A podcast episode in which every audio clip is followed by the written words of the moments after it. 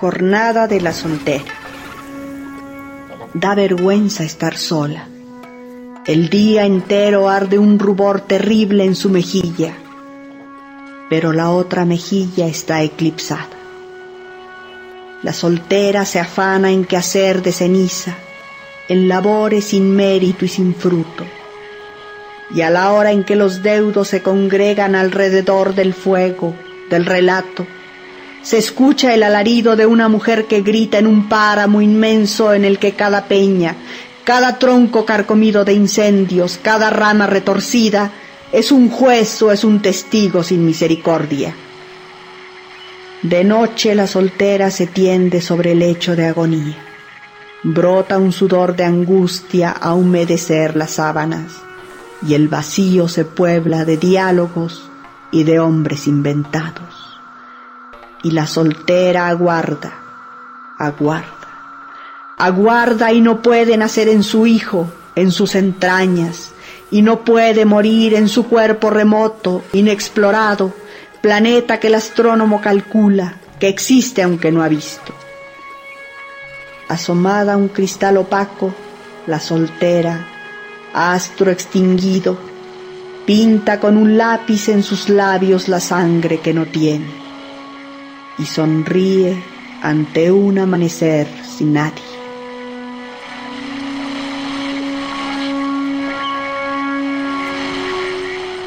Esa es la voz de Rosario Castellanos en 1961. Para entonces, ella ya era una de las escritoras mexicanas más importantes del siglo XX.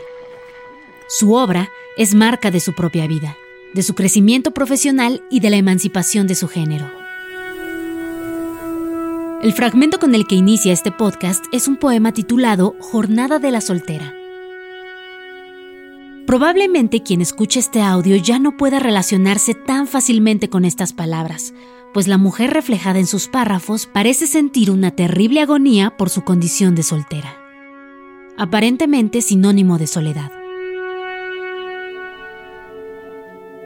Este es uno de los audios en su propia voz que forman parte de la serie Voz Viva de México. Y ella, Rosario Castellanos, la primera mujer en ser grabada para esta serie. Presencia, algún día lo sabré.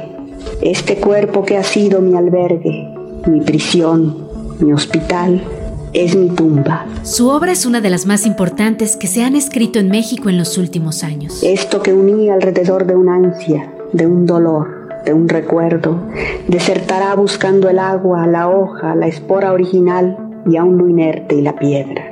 Lo mismo en el verso que en la prosa narrativa o el ensayo. Ha ejercido su oficio con iguales propósitos de actitud y expresión. Escribir, para ella, no es solo el descubrimiento del mundo interior, sino el deber que nos acerca a los demás y da nombre y sentido a las palabras. Este nudo que fui, inextricable de cóleras, traiciones, esperanzas, vislumbres repentinos, abandonos, hambres. Así se puede leer en el cuadernillo original que acompaña la primera edición de la grabación de la escritora en 1961 y reeditado en 1975 por la UNAM también para la serie Voz Viva de México, después de que la poetisa falleciera el año anterior.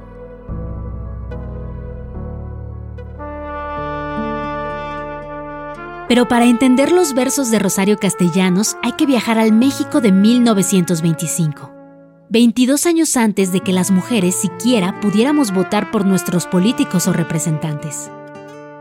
Ser mujer era un difícil camino para andar, y ser mujer escritora significó para ella verter en palabras una representación de la vida femenina en esa época. Nació en la Ciudad de México, pero desde muy pequeña ella y su familia se trasladaron a Comitán, Chiapas, de donde eran originarios. Ahí transcurrió su infancia y su adolescencia.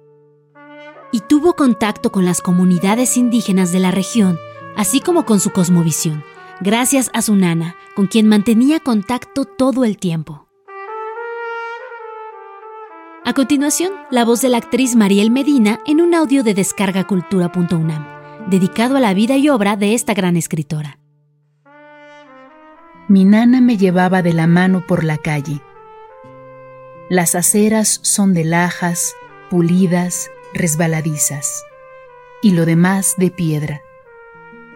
Pequeñas piedras que se agrupaban como los pétalos en la flor. Entre sus junturas crece hierba menuda que los indios arrancan con la punta de sus machetes.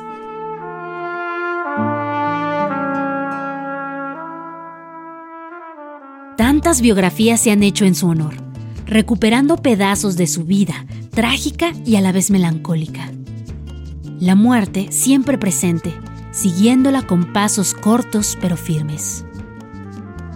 Provenía de una familia conservadora, con quien enfrentó su primera gran tragedia, la pérdida de su hermano mayor, a causa de una enfermedad. Además, en esa época era difícil sobrellevar la pérdida de un primogénito hombre, en quien la familia depositaba la mayor de las esperanzas para el linaje familiar. Desde sus primeros eh, textos, desde sus primeras expresiones artísticas, Rosario Castellanos nos deja ver ese espíritu de soledad que, que no solo cree que la acompaña a ella, sino al ser femenino. Es la voz de la investigadora Ana Elena Díaz Alejo, quien hace un buen análisis de Poesía no eres tú. Recopilación de la obra poética de Rosario Castellanos, publicada por el Fondo de Cultura Económica. La desdicha de la muerte de su hermano se unió al fuerte deseo de Rosario por estudiar letras. Así fue como regresa a la Ciudad de México para estudiar en la Facultad de Filosofía y Letras de la UNAM, institución que posteriormente le abriría las puertas como funcionaria y académica. ¿Se imaginan a Rosario Castellanos? ¿Cómo era? La escritora Elena Poniatowska nos da una impresión.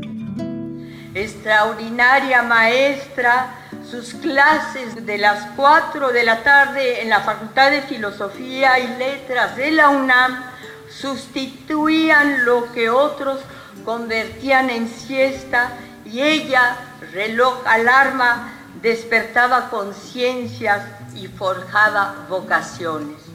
Delgada y frágil, su juventud fue solitaria como la de las mujeres de provincia que en los cuarentas soportaban unas costumbres muy rígidas que condenan el amor y la entrega como un pecado sin redención. En 1948 publica su libro Apuntes para una declaración de fe. Y un año después se gradúa como maestra en filosofía con una tesis sobre cultura femenina y complementa su preparación profesional con cursos de estética y estilística en la Universidad de Madrid. et l'état d'exploitation et d'oppression auquel est soumise la femme. C'est en quelque sorte un prétexte au cours duquel se construit la condition féminine. Mais ce n'est pas cela qui détermine.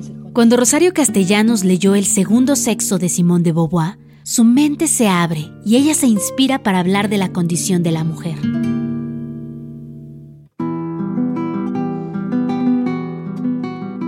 Sus obras ahora comparten párrafos y párrafos dedicados al feminismo, el cual nunca dejó de reflejar en sus poesías y ensayos. En 1948, su madre fallece y tan solo 20 días después también su padre. Su orfandad la llena de tristeza. Apelación al solitario. Es necesario a veces encontrar compañía. Amigo, no es posible ni nacer ni morir sino con otro. Es bueno que la amistad le quite al trabajo esa cara de castigo y a la alegría ese aire ilícito de robo. ¿Cómo podrías estar solo a la hora completa en que las cosas y tú hablan y hablan hasta el amanecer? Una Rosario Castellanos triste, pero fuerte y resuelta, recita en su propia voz el poema Apelación al solitario una grabación de 1961 incluida también en el catálogo de Voz Viva de México. Es justo en ese año que comienza su vida como académica. Desempeñó la jefatura de información y prensa en la UNAM e impartió las cátedras de literatura comparada, novela contemporánea y seminario de crítica en la Facultad de Filosofía y Letras. Durante 10 años realiza estas actividades, hasta que en 1971 fue nombrada embajadora en Tel Aviv, Israel. Tristemente, la muerte tocó a su puerta a muy temprana edad, en 1974. A continuación, la voz de la escritora Yolanda Molina. Inclusive es un accidente, terminó de bañarse y a la hora de prender una lámpara se electrocutó. Una vida corta, pero un gran legado. Lo explica mejor la historiadora Gabriela Cano. Rosario Castellanos no solo es una de las principales escritoras del siglo XX mexicano, es decir, no es una de las principales mujeres escritoras, sino una de las principales figuras, sean escritores o sean escritoras de la literatura mexicana del siglo XX. Y cuando a medianoche abro de par en par las ventanas, es para que el desvelado el que medita a muerte, y el que padece el hecho de sus remordimientos, y hasta el adolescente bajo de cuya sien arde la almohada, interroguen lo oscuro en mi persona. Basta, he callado más de lo que he dicho. Tostó mi mano el sol de las alturas, y en el dedo que dicen aquí del corazón, tengo un anillo de oro con un sello grabado el anillo que sirve para identificar a los cadáveres.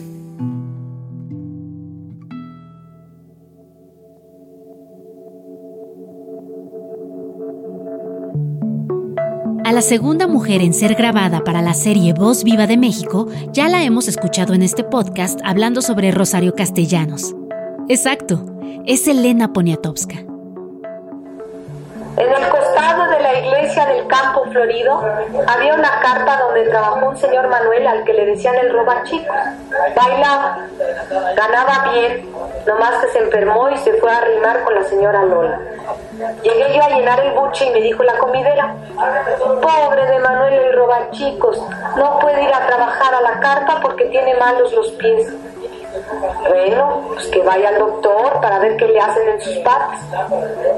Pero ¿cómo va al doctor si no tiene dinero?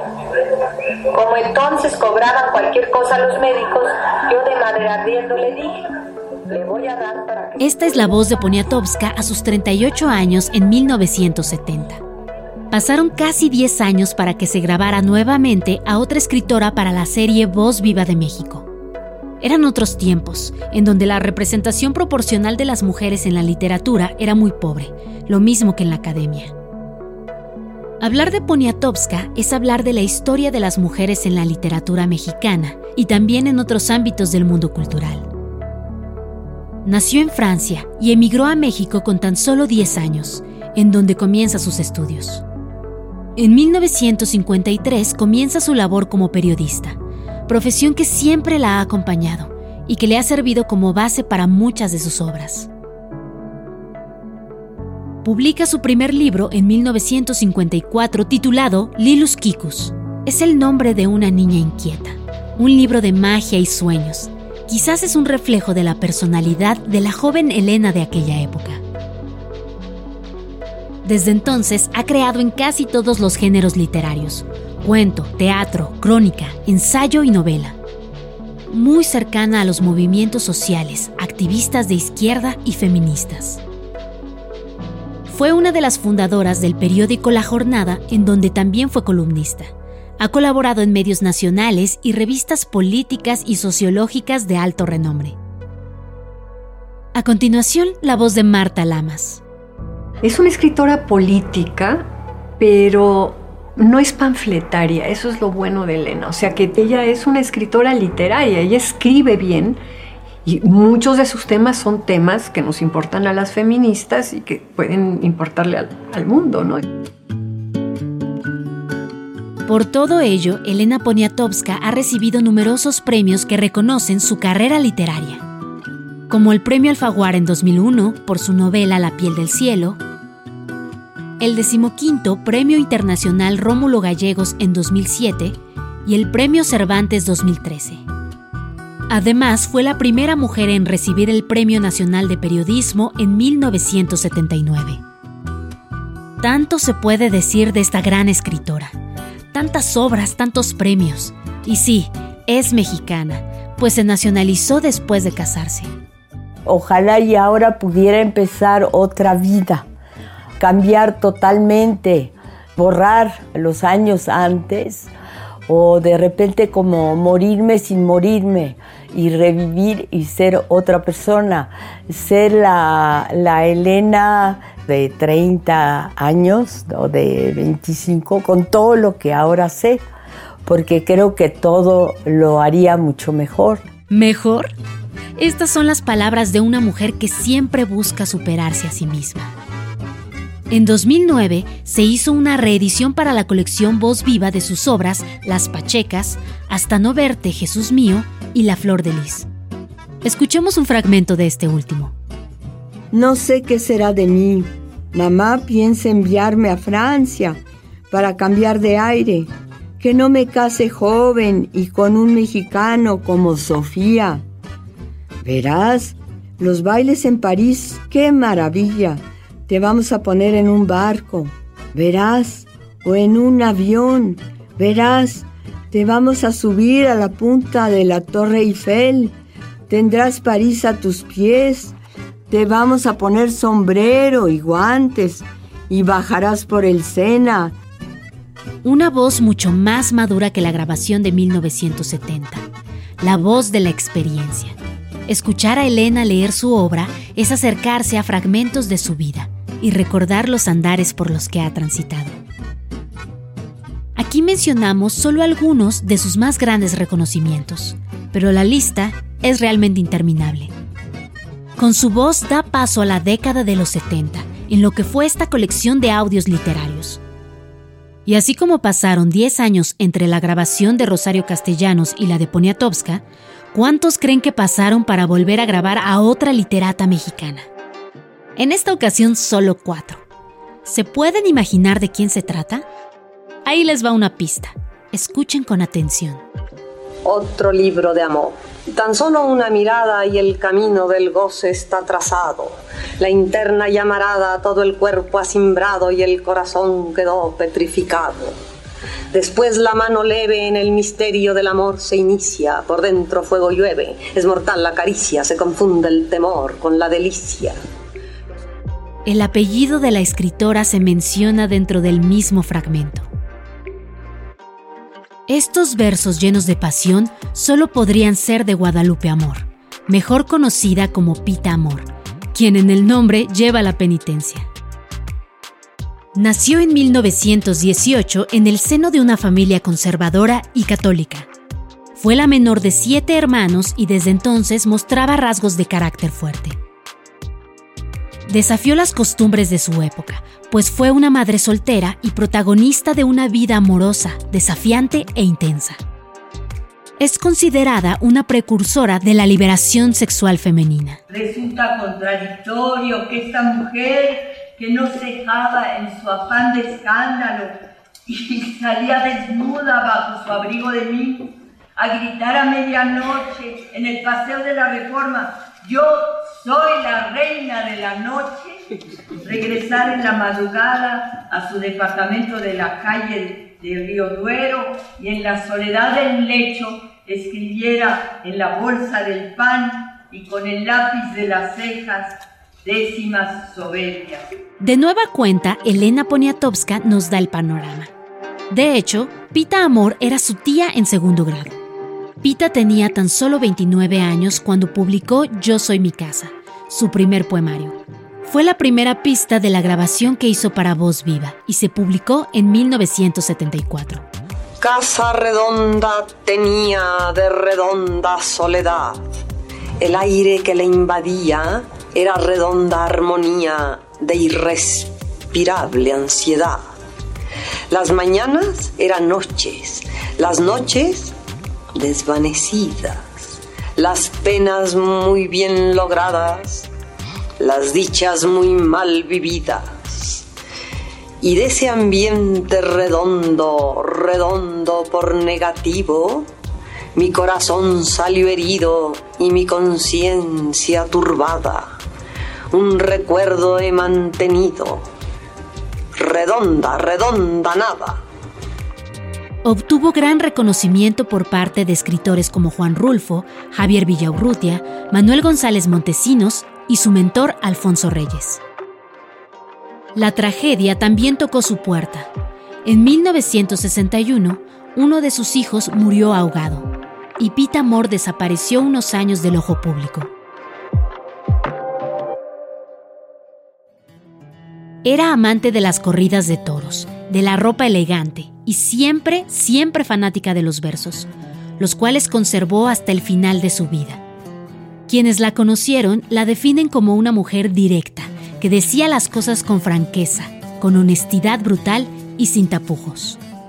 Me doctoré en masoquismo, también en jurisprudencia.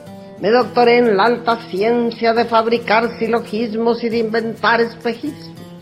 Me doctoré en la demencia de saber que la conciencia solo acelera los sismos.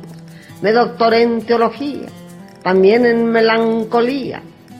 Me doctoré en letras muertas, también en ciencias inciertas. Me doctoré en el amor, lo practiqué en do mayor. Rosario Castellanos, Elena Poniatowska y Pita Amor fueron las primeras escritoras en ser grabadas para la colección Voz Viva. Ellas encabezan la lista de manera majestuosa, misma que se intensificó y creció con el paso del tiempo. Otras escritoras presentes en la colección son Concha Méndez. Vine con el deseo de querer a las gentes y me han ido secando mi raíz generosa. Julieta Campos. Cubierta la cuota diaria, puede mirar de reojo a la pareja que bebe en la penumbra cócteles helados para comprobar que ocupan el sitio que dispuso el destino. Inés Arredondo. Y buscaron una moza hermosa por todo el término de Israel y hallaron a Bisac Tsunamita y trajeronla al rey. Josefina Vicens. Me refugié entonces. Me hundí a pesar de mis 14 años en una mujer de 40 que me acariciaba casi brutalmente. Enriqueta Ochoa. Para poderte hablar Así, de frente, tuve que echarme toda una vida a llorar sobre tus huesos. Carmen Alardín. Mi mano en el espejo es algo más que un peso derrotándome la carne. Brillan sus cinco dagas temerosas como excavando letras vírgenes en la cera imantada del silencio. Griselda Álvarez. Amado, ven Asómate al principio del mundo. Carmen Boullosa. La ropa interior que yo traía puesta abrió sus tejidos, los venció el calor. Y muchas más. Síguenos acompañando en este viaje sonoro a través de la colección Voz Viva.